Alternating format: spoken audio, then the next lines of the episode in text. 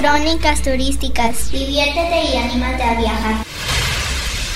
Cenote Las Mojarras, un paraíso completamente verde, hasta el agua.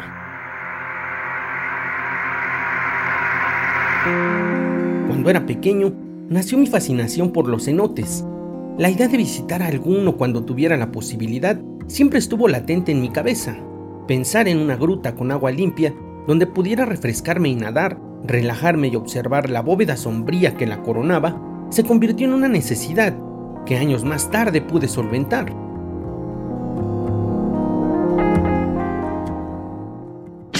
Un cenote es un pozo natural de agua dulce, suministrado por un río subterráneo que se forma por la erosión de los suelos. Así pues, no todos los cenotes son techados, y en el caso de las mojarras, es una fiel muestra de ello.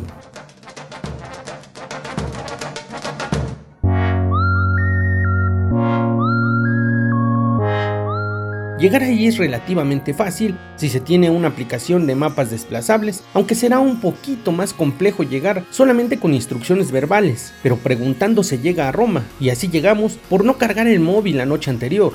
El viaje desde la terminal de autobuses de Cancún, mejor conocida como la ADO, no es tan largo. Los 52 kilómetros se recorren en una hora aproximadamente en automóvil, si el tráfico vehicular lo permite, y si no, la musiquita tiene que cumplir con su función relajante, Rentamos un auto pequeño, esos de origen coreano que parecen ser un bocho cuadrado, pero que verdaderamente son espaciosos en el interior.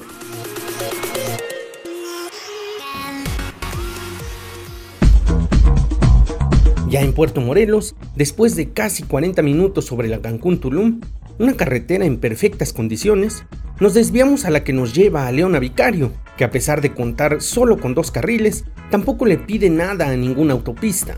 En Quintana Roo hay muchos lugares interesantes, cada uno con su encanto, y Puerto Morelos destaca por la llamada Ruta de los Cenotes, aunque también cuenta con una playa hermosa coronada por un faro inclinado.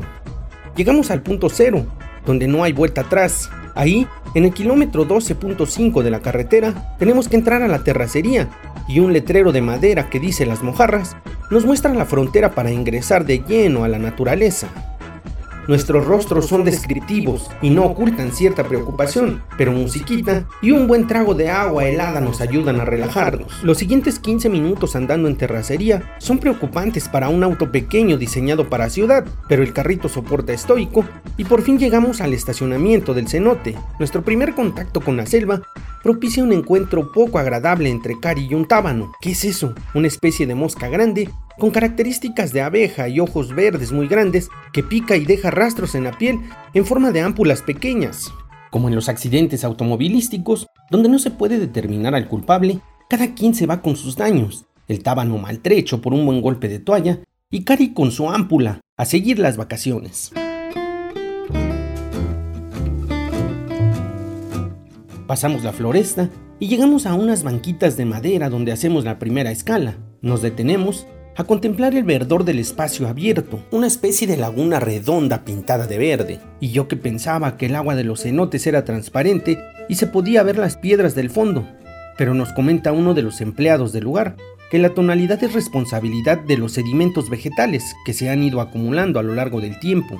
De inicio, no inspira mucho a sumergirse, pero una tirolesa sobre el agua es imposible de ignorar, y luego de colocarnos los chalecos salvavidas que rentamos, nos preparamos para el primer chapuzón. La velocidad de la tirolesa me obliga a soltarme y caer en el agua. Es una sensación poco común, pues la temperatura es tibia y en el resto de los cenotes donde me he refrescado, el agua es muy fresca tirándole a fría.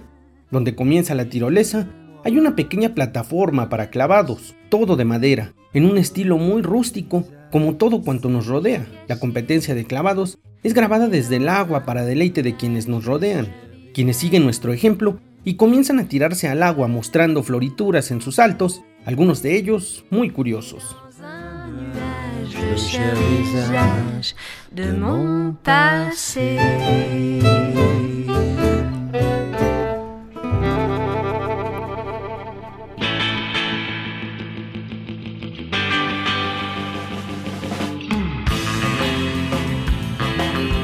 De a poco vemos cómo somos menos visitantes en el cenote. Muchos llegaron muy temprano para aprovechar el día y ya están partiendo a seguir sus vacaciones en otro sitio. Otros llevaron alguna botana para no tener la necesidad de ir a comer temprano. Un buen rato nadando provoca hambre. Sin percatarnos, se ha pasado el tiempo y ya casi son las 5 de la tarde. Las mojarras está cerca de la playa de Puerto Morelos y ahí vamos a volver a comer. Los amigos se han dado a la tarea de recomendarnos varias opciones para comer. Sin embargo, hemos decidido por mariscos y nada mejor que poner los pies en la arena y comer unos camarones al coco y una cerveza oscura bien fría un goce muy personal.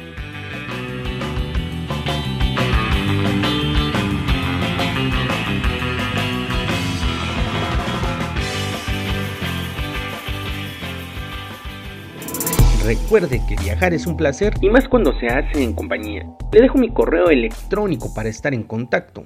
trejohector.gmail.com En esta cápsula de crónicas turísticas, el guion, la voz y la producción estuvieron a cargo de Héctor Trejo.